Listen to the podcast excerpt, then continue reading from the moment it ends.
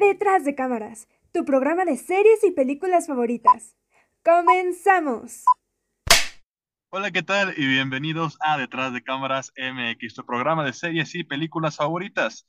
Y como seguimos con muchas películas de las cuales tienes que ver sí o sí, continuamos con una gran película que seguramente debes de ver o que a lo mejor ya viste, y es... Ah, eh, ah, perdonen, me estoy glitchando un poco y ya como habrán entendido, estamos a punto de hablar de Spider-Man Across the Spider-Verse. El Internet sí nos puede jugar malas pasadas en el programa, pero en esta ocasión no va a ser el Internet y vamos a introducir, pues, así como ya lo dijo Roberto, Spider-Man Across the Spider-Verse. Se nos cuenta la historia de Miles Morales y cómo es que ya después de un año ya tiene dominados sus poderes, pero se vuelve a reencontrar con Gwen Stacy y se adentra a la sociedad arácnida.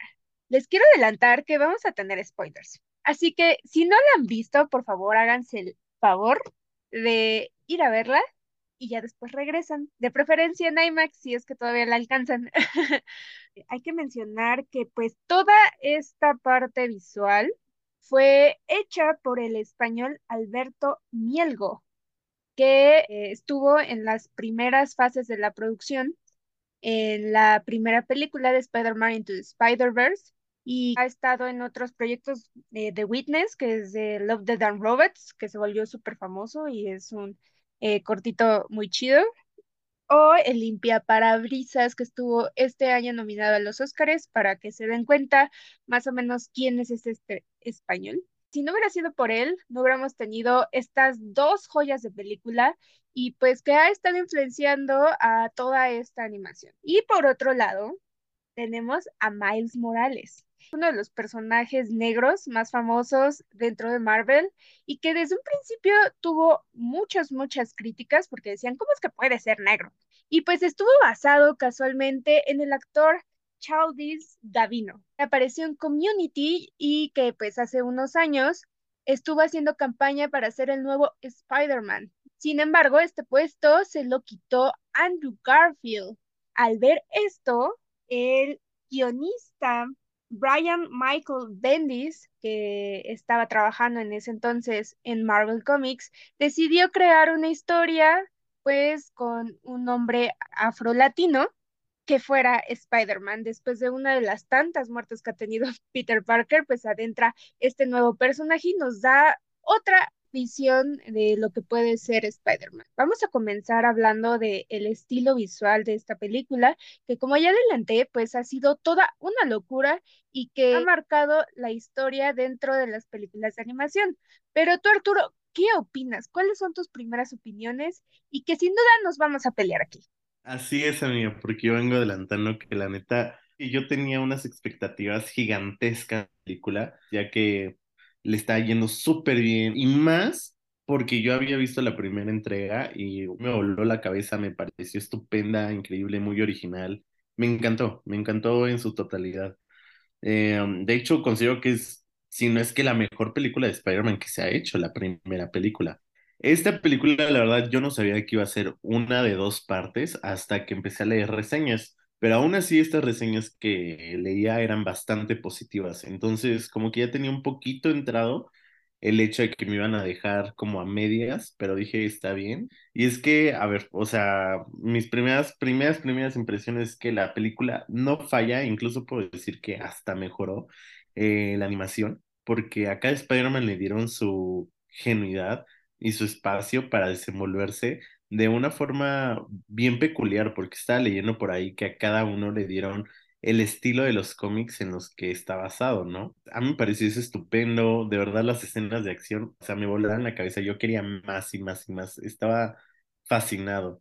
Y con la historia, en un principio, estaba un poquito confundido, desde ahí empecé con mis dudas, sinceramente, porque la primera hora estaba viendo a ver qué show, en qué me y con la hermosa y muy gratificante secuencia de escenas tan fluidas y tan divertidas que nos presentaban. En eso sin duda no fallo. Eh, Roberto, a ti, ¿cuáles fueron tus primeras impresiones de esta película? La trama de esta película, antes de tocar todo esto, se me hace interesante. Tiene algunas cuestiones que voy a comentar más adelante, pero retomando lo de la animación, No, es una cosa que te vuela la cabeza, pero cañón, o sea, es una obra de arte que dices, oh, me atrapaste, esto sí es cine, porque incluso, pues ya ven, ¿no? Que se tardaron cuatro años en, en hacer, por ejemplo, al Spider-Punk o la escena de persecución a Miles. Es una parte muy aplaudible para todas las personas que están en el staff de producción, porque sin duda alguna, ya de hecho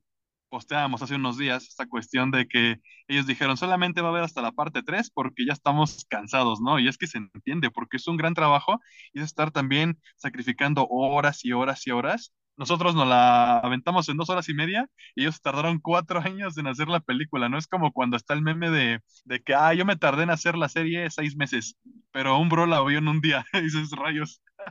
Es como la ironía o el juego de creador y consumidor. Yo quiero destacar muchísimo al Spider-Punk, al Spider-Man Lego, el Spider-Cat también, o sea, hay muchos personajes muy interesantes, pero, por ejemplo, este, no sé, Mariam, tú que este, siempre amas la animación, que siempre estás muy metida en esa índole, ¿qué te pareció a ti? Y también Arturo, ahorita que nos cuente también qué Spider-Man fueron sus favoritos. Creo que no había visto una película así de animación, pero pues sin duda se pueden ver muchas técnicas de animación desde el 3D. O sea, digamos que entiendo que su base es un 3D y nada más estuvieron mezclando estilos o estuvieron haciendo como la fantasía, que son varios estilos, y pues podemos ver como paper cut, eh, incluso stop motion, un poco de 2D, acuarela incluso en el mundo o en el universo de Gwen Stacy. Cuando llegan a la sociedad arácnida, no sé, o sea, no, no sé si la hayan tomado de ahí,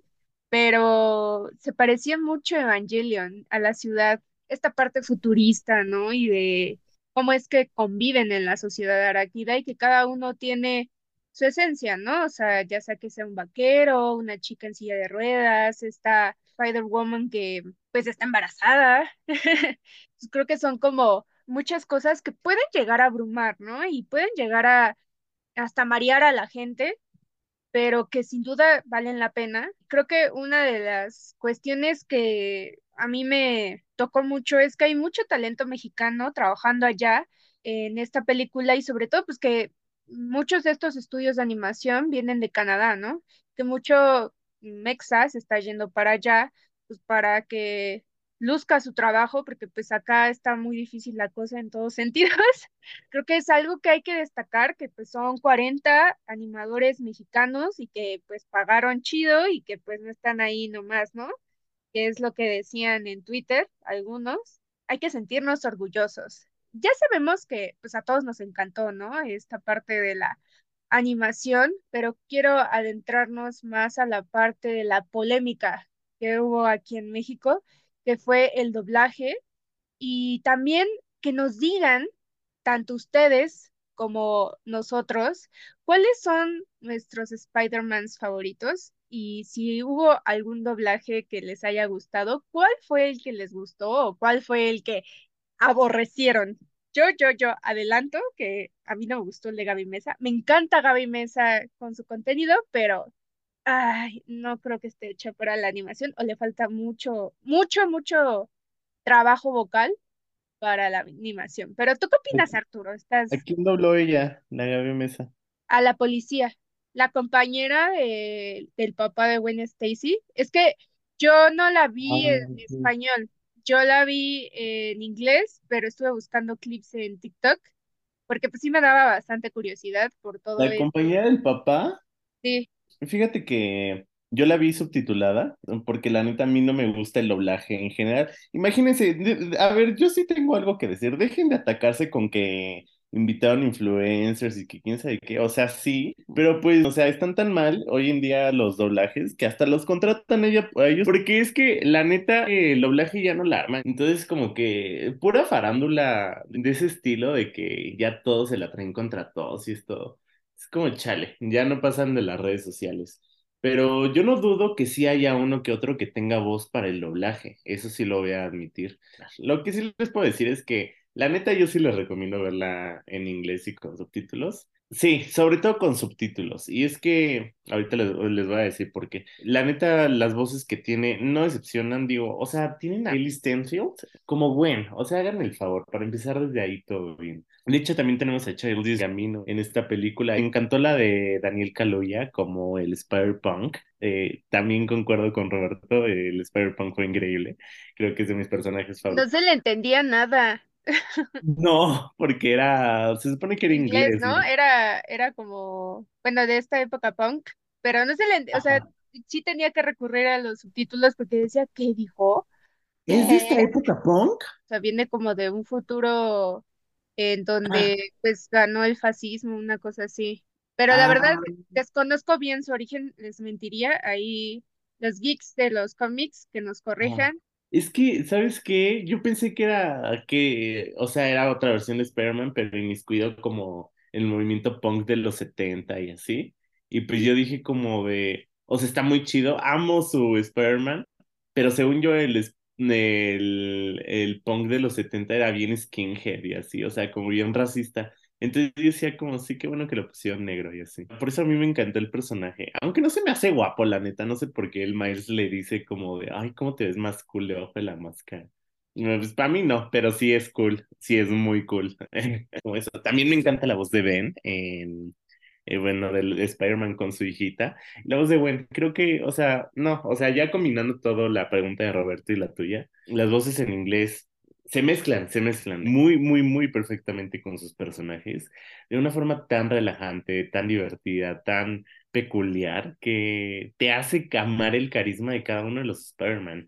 Y yo no podría decidirme por uno solo de mis personajes favoritos. Tengo varios, son Gwen, el Spider-Punk, el... eh, Yo digo que hasta el Miguel, ¿no? Como de que, ay, me gustaba su personaje. El Ben es increíble. También me gustó mucho la mamá de este, de este Miles. O sea, sé que ya no es un Spider-Man, o probablemente sí, en algún universo paralelo. Pero me gustó mucho también su personaje, la neta. Y tengo que decir que el personaje que a mí no me gustó y se van a atacar fue el de Miles.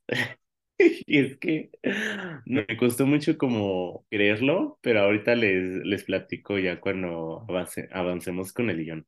Pero sí, esa es mi, mi posición sobre la polémica que hubo sobre el doblaje y así. Es que el doblaje ya, la neta, híjole, me han fallado, me han fallado. Es que fíjate que aquí es como un tema muy, muy controversial, que es casi casi lo que estamos viendo en redes sociales, y es que digamos que ambas partes tienen como razón, ¿no?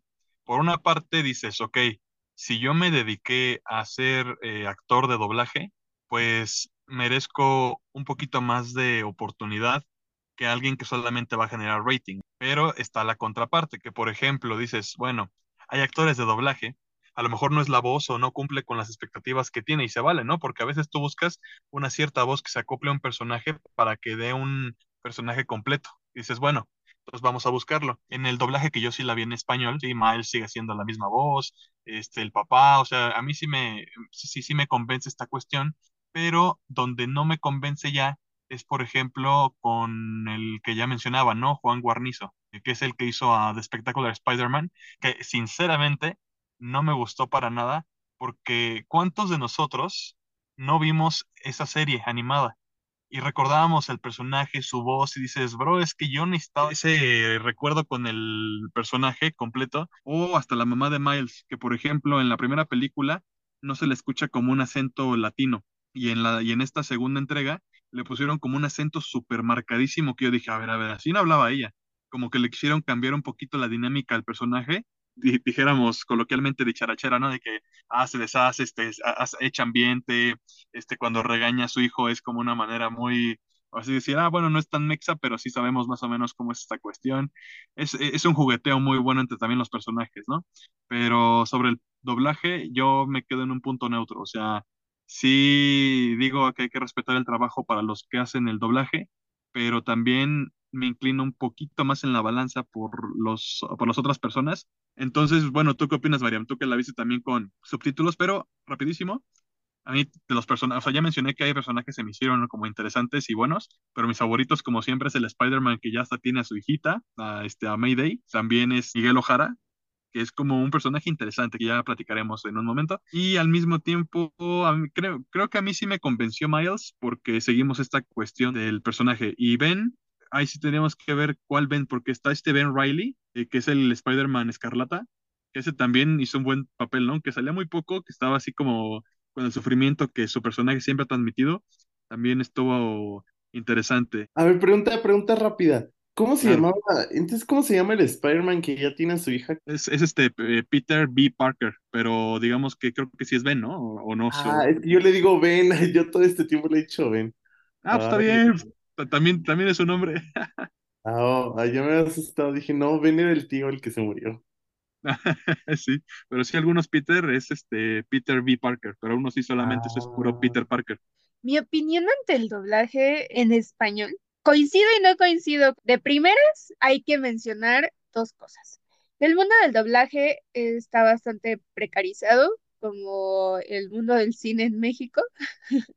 También hay que mencionar que muy pocos actores de doblaje pueden estar dentro de este mundillo, ¿no? O sea, es muy difícil que alguien externo venga y se posicione para hacer grandes personajes. Eso eh, yo lo he escuchado mucho con varios actores de doblaje, que pues está muy monopolizado. Y ya adentrándome un poco más hacia el doblaje, yo, como ya había comentado, la había visto en inglés. Yo pienso que hay películas que se mejoran eh, con doblaje en español. Lo vi en una de las películas de Harry Potter porque mejoraban mucho la voz de Harry Potter y pues hay quienes hacen muy buenos trabajos y hay quienes no. Y yo pienso que aquí no hubo un doblaje independiente. O sea, vivimos en el capitalismo y pues Sony quería aprovecharse de la fama de estos influencers, hacer publicidad prácticamente gratuita. Hay algunos que sí se destacan, como el Escorpión Dorado, Barreche, pues que ya lleva dos películas, que fue Transformers y ahorita esta. Pues, también Gaby Mesa lleva ya tres películas y dije, bueno, pueden crecer como actores de doblaje poco a poco, ¿no? No todos nacemos siendo buenos en algo. Hay algunos que sí, ¿no? Pero pues son excepciones. Lo que muchos mencionaban es que pues no hay una preparación detrás o pues no estudiaron actuación y pues creo que en realidad para mí los únicos que pues ahí se defienden, eh, y creo que Roberto me va a matar, es eh, el escorpión dorado, e Ibarreche, sorprendentemente, bueno, no sorprendentemente porque él es actor, mis pastelitos, y Guarnizo. Y mi hermano me decía que quien lo doblaba fue totalmente cancelado, hizo algunas acciones que pues ahorita en este momento no se los puedo decir, pero pues por eso es que decidieron poner a un Star Talent. Y creo que en las dos frasecillas que dice Guarnizo, pues hay una intención y pues están creíbles, ¿no? Obviamente, pues, como les digo, o sea, no, no es como que haya un, o sea, sean espectaculares, pero, o sea, creo que tampoco es como para justificar, o sea, finalmente, pues son dos frases dentro de la película, o sea, el único que en realidad, los únicos que en realidad tienen peso dentro de la película, que son Star Talent, son el escorpión dorado, que aparece pues al principio como el buitre dentro de una edad del renacimiento, eh, y Barreche con el Spot, ¿no? Que es el villano de esta gran película y al parecer de la siguiente. Y pues ya adentrándonos un poco más, mis personajes favoritos y también a la trama, creo que uno de los personajes fue Spider-Woman embarazada.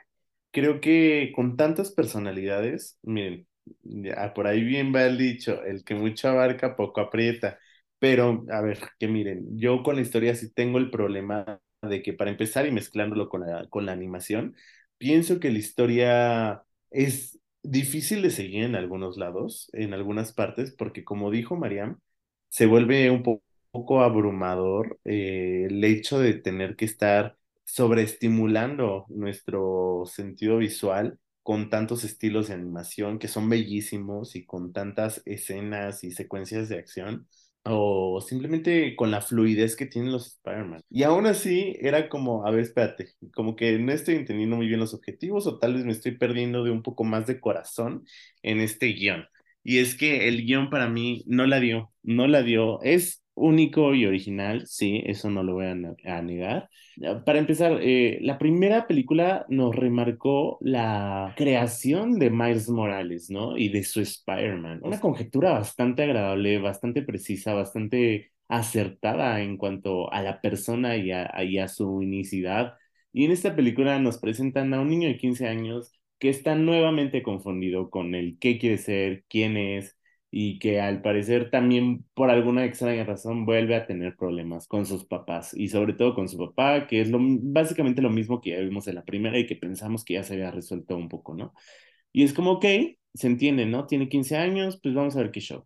Conoce a su villano, que es el Manchas, o bueno, yo le digo el Manchas, ¿no? Y de la nada, literalmente, literalmente de una escena a otra, se convierte en un villano sumamente amenazante para todas las realidades y multiversos de los Spider-Man. ¿Cómo? Ni yo sé, ni yo terminé de entender porque realmente su motivo, a pesar de que es simple y creo que funciona hasta cierto punto, no me parece realmente pasional, ¿saben? Como en el sentido de que no, o sea, de verdad le quiero hacer daño a Spider-Man por esto, porque realmente lo necesito, ¿saben? Entonces, bueno, o sea, aparte de que tenemos este cambio sumamente masivo de que de un momento a otro pasa de ser el villano más cómico de la vida al villano más amenazante de todos, es que literalmente se nos pierde. Ah, después de la primera hora de la película en la que nos terminan de intro reintroducir a este personaje Miles Morales, nos salen con una cuestión que a mí en lo personal no me pareció muy, muy acertada y es que nos presentan a Miguel Ojara y como, no sé, no sé si decirle villano, porque en general yo no pienso que tenga malos objetivos. O, sea, incluso Miguel Ojara le termina diciendo a este Miles Morales como de, oye, ¿sabes qué? Es que tú nunca debiste haber sido Spider-Man. O sea, literalmente el hecho de que seas un Spider-Man es un error. Quiere hacer canon algo que no es canon. Entonces, como que ahí me confundió todo el rollo y más esto del determinismo, que ya lo hemos visto en otras películas, de que viajar a futuro, de que si haces esto, afectas esto y no puedes mover nada y está, es como, ay, ya, qué flojera. Siento que pudieron haber aprovechado más este uso de qué es lo que de verdad pasaría si Miles Morales juega con otras dimensiones y así como lo que vimos que pasó en la dimensión del Spider-Man de la India, ¿no? Y ya por último, el desenlace, que es el tercer acto. No me gustó para nada, para nada. Y les puedo decir de corazón, de verdad, nada. El hecho de que incluyeran este multiverso en el que Miles Morales es malo y tienen aprisionado al nuevo Miles, que yo me imagino que le van a dar un buen motivo, ¿no? Una buena razón y no solamente una razón burda como el hecho de que sí hay un personaje que sabe quién es la, quién es el verdadero Spider-Man de Miles Morales, que es su roomie, y que le vale gorro, literalmente tiene dos escenas y al parecer no tiene ninguna relevancia para la franquicia o para la película el hecho de que él sepa, porque hasta él le dice como yo no voy a ser tu chairman. Y el desenlace para mí se me hizo eterno, como de que es que pasa esto y piensas que ya vas a llegar al clímax, pero no. Pasa esto y ya vas a llegar al clímax, pero no. Literalmente lo único que me gustó fue que Wayne formara su equipo con los otros vatos, con su equipo viejo y, era, y otra cosa es que Miles Morales también casualmente luego daba este giro a actuar súper maduro. Entonces, como de, a ver, entonces decíanse, me están presentando un niño indeciso de 15 años que no sabe quién es y qué es lo que quiere, o me están presentando a alguien que sí sabe quién es y qué es lo que quiere, porque también luego dice como, es que soy Spider-Man. Tengo que admitir que son muchas cosas las que pasan dentro de esta cinta, pero pues también creo que tiene mucho que ver que, pues, pues, que se adentra, ¿no? A la sociedad secreta, a la sociedad arácnida, pero sí te quedas con ganas de saber, bueno, ¿y qué va a pasar? Y por eso es que a mí me dejó en shock. La otra cuestión es que desde la primera película a Miles Morales se le exigía mucho, mucho. Tan solo en la primera película, cuando llega todo este evento catastrófico, que pues es esta mezcla de los multiversos, tiene menos de una semana de ser Spider-Man y ya querían que manejara así bien chido sus poderes, que ya supiera cuál es su responsabilidad y ya, ¿no? Como los que ya llevaban más de un año, eh, Peter Reed Parker ya llevaba 22 años, entonces se le exige mucho y en esta ocasión es la excepción. Creo que Miguel Ojara tenía buenos objetivos, creo que los estaba llevando a los límites y por eso Hobby dice es que por aquí no va, ¿no? O sea, ya estamos que las reglas y no sé qué, como muy militarizado y tiene mucho que ver porque pues él desmadró un universo. Cuando pasa esta parte de que le dicen, oye, es que tú no tuviste que haber existido, se me hizo una escena muy fuerte para un niño de 15 años, porque venimos de otra escena donde su mamá le dice, no dejes que te hagan menos, tú tienes tu lugar en el mundo, tienes que pertenecer. Entonces creo que mucho de, de la trama eh, tiene que ver con la pertenencia, porque finalmente Miles Morales llega a un lugar donde cree pertenecer, donde cree que lo entienden, pero en realidad es el, la oveja negra, ¿no? Y también esta otra parte de construir tu camino, ¿no? Y a ver, resuélveme algo. O sea, tiene bien poquito sin Spider-Man, ¿estás de acuerdo? Lo acabas de mencionar. ¿Cómo es que toda una bola de Spider-Man, fácil unos 300, no pudieron literalmente atrapar a un niño que apenas tiene experiencia en Spider-Man? Mi hermano me dice, no, es que teorizan que, que en realidad nadie lo quería atrapar y así. Pero pues para mí no es una buena película, entonces si no, si no, si tienes que estar teorizando, o sea, pues lo, lo chido es que le den el mensaje concreto a la audiencia. Pues aquí la cuestión es que la dividieron en dos partes. Entonces, pues el que la gente esté teorizando, bien o mal, eh, crea mucho marketing. Pero contestando la otra pregunta, pues creo que lo hicieron a madurar a la fuerza. Creo que por ahí va la cuestión. Y pues de por qué no lo atraparon, muchos estaban de su lado y de hecho en el póster estaba viendo a un chico que pues analizaba el póster en Japón. Por un lado se ve un Miles Morales pues todo maltratado y está Miguel O'Hara y pues todos los Spider-Mans que están pues de su lado y está del otro lado eh, Gwen Stacy y pues todos los que están dentro de ese equipo, ¿no? Entonces creo que puede que ya desde esa persecución dijeron, oye, es que esto está como bastante absurdo porque estamos persiguiendo a un niño de 15 años. Por ahí puede ir la cosa. Aparte, pues tiene poderes que los demás Spider-Mans no tienen, que pues es la invisibilidad y pues que electrocuta, ¿no? Incluso creo que puede absorber, en esta película dijo que puede absorber como cierto poder, este medio cañón, pero la magia del cine, ¿verdad? Tú, Roberto, cuéntanos. Por ejemplo, vamos a empezar con, eh, antes de contestarte, con lo de los villanos que mencionaba Arturo. Y es que, eh, checando bien, bien lo del guion, la trama y esta parte, sí, en cuestión de desarrollo de algunos personajes está muy bien, pero hay ciertos detalles y quiero comenzar con los villanos. Está chido, ¿no? Que, le dice el manchas, ¿no, Arturo? Y en sí es la, la mancha, o sea, así se llama el villano, la mancha. Digamos que lo que faltó aquí también es que así como hacían de repente, vamos a repasar esto en la última vez, también hubieran hecho esto aquí con los villanos, porque por ejemplo, la mancha es un personaje también icónico, la serie animada de Spider-Man de 1994. Y digamos que ahí es cuando empiezan con esta cuestión de los portales, porque el Peter Parker de esa caricatura simplemente pierde a Mary Jane en un portal de estos y la lleva a otra dimensión y después conoce a otra Mary Jane que viene de otra dimensión y se casa con ella y llega el hombre de agua y se la quiere llevar porque ella es de su dimensión. Pero digamos que aquí faltó también dar contexto, ¿no? Por, por ejemplo, con lo del buitre, era de que, ah, yo vengo del año tal, o sea, como que sí dieron rapidísimo un contexto de que estaba yo este, checando unas obras renacentistas cuando de repente, y como que dice, ah, ok, ya, ya me centré más o menos quién eres, ¿no? O sea, sí, sí ubico al buitre, nada más queremos ver tu época.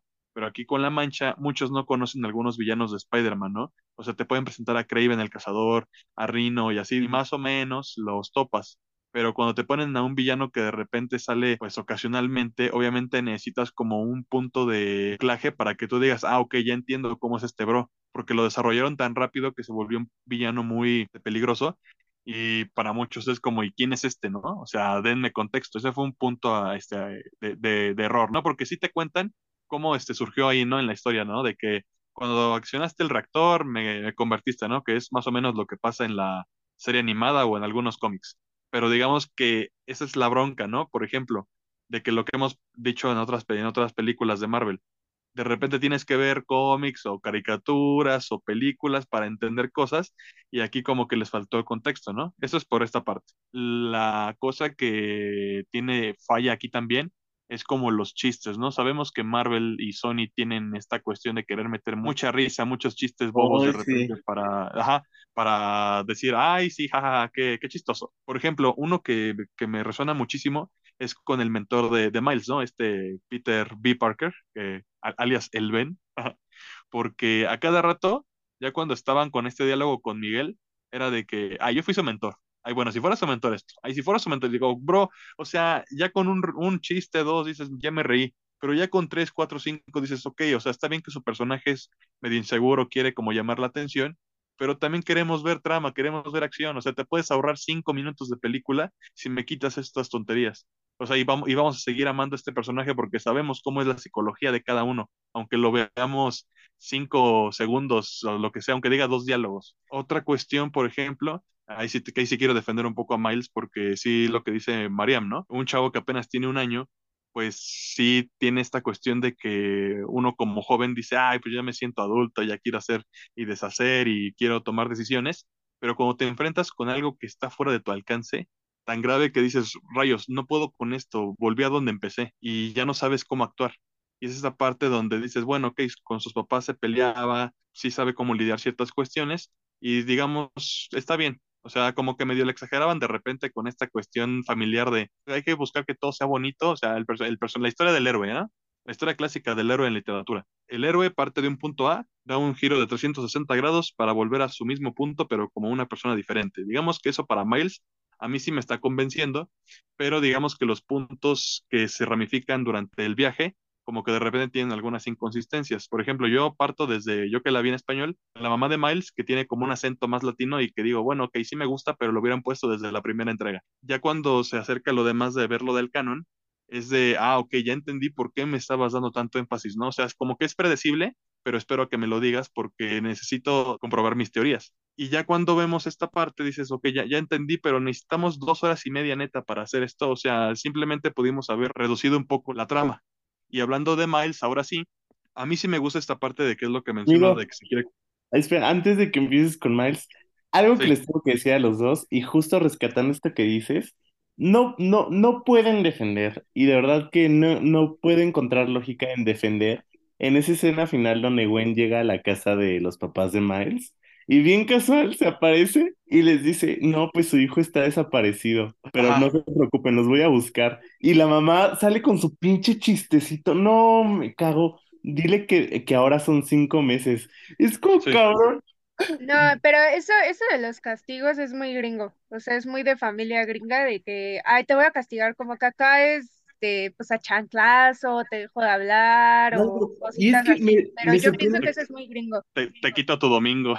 Es que te están diciendo que tu hijo te, se desaparece, una chavita lo va a buscar y lo único que se te ocurre decir es como, bueno, dile que, soy, que le doy cinco meses. Y el papá siendo policía, ¿me vas a decir que se queda de brazos cruzados y hasta se ríe de la bromita de la mamá? Yo ahí pues, tengo una teoría. Para mí, la mamá ya sabe cuando están en, en, la azotea, se acerca y le arregla la ropa. Entonces, ah. yo pienso que la mamá ya sabe. Sí, o sea, yo también pienso que la, la mamá sí ya sabe esta parte, pero no le quiere decir por qué, quiere que su hijo lo diga, ¿no? Porque su hijo también tiene miedo de hacerlo. Y es como esta parte latina de que, ok, sé que tienes algo que me escondes, pero quiero esperar a que tengas el valor de decírmelo, ¿no? O sea, a lo mejor sí es como al mismo tiempo una mezcla muy gringa y mexa de esta parte, porque si es mexa es como de, nada, al chile ya me dices qué está pasando y me vale gorro, ¿no? Y no sales. Este, pero eh, como que le quieren dar un tono un poco más familiar, que es lo que les decía hace un momento. Pero aquí es cuando vamos con la última parte de la película, que es canon contra libertad. Y eso es algo que se los dejo de tarea a todos los que nos están escuchando, porque aquí se hace como una tipo Civil War. ¿Qué bando escoges? ¿El de Miguel Ojara o el de Miles Morales? El de tener que sacrificar vidas para poder tener un desarrollo como personaje, eh, por una parte, y para seguir con un universo intacto, o decidir irte por tus convicciones, por lo que tú creas que es correcto, pero que a lo mejor te equivoques y sacrificar un universo entero. Eso es lo que nos va a traer como la siguiente película. Es algo muy emocionante, bueno, por lo menos para mí, que soy fan.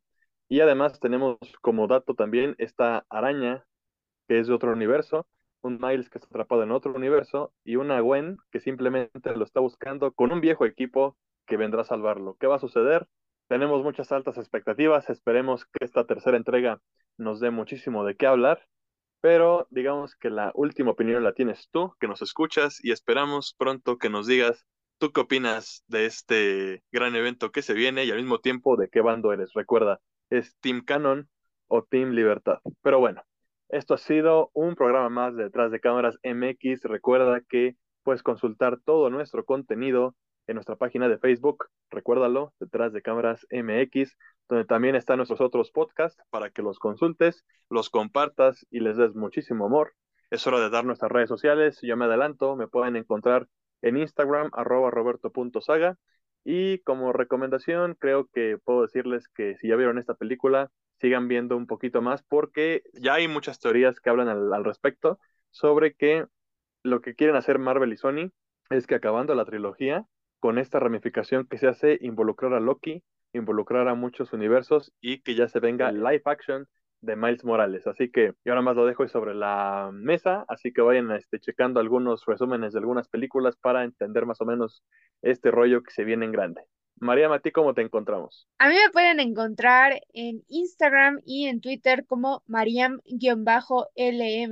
y pues como recomendación para que conozcan más el trabajo del creador visual de esta película es The Witness, que pues está en Netflix y es un capítulo de la primera temporada de Love, Death and Robots. Pero Arturo, ¿dónde te podemos encontrar? A mí me pueden encontrar en Instagram como m.arturo Vázquez y la recomendación semanal yo les digo que vayan a ver La Sirenita, la neta. Está divertida, es literalmente lo mismo que la película animada y tiene buena música, tiene muy buena música. La neta, la Hailey Bailey se rifó en su papel y me gusta mucho el príncipe Eric. Y sí, lo único malo para mí es el flounder, pero fuera de eso, recomendada, ¿eh? Y pues nada, si no hay nada más que agregar, ya con eso nos despedimos y con mi famoso bye. Detrás de cámara se despide. Corte y queda.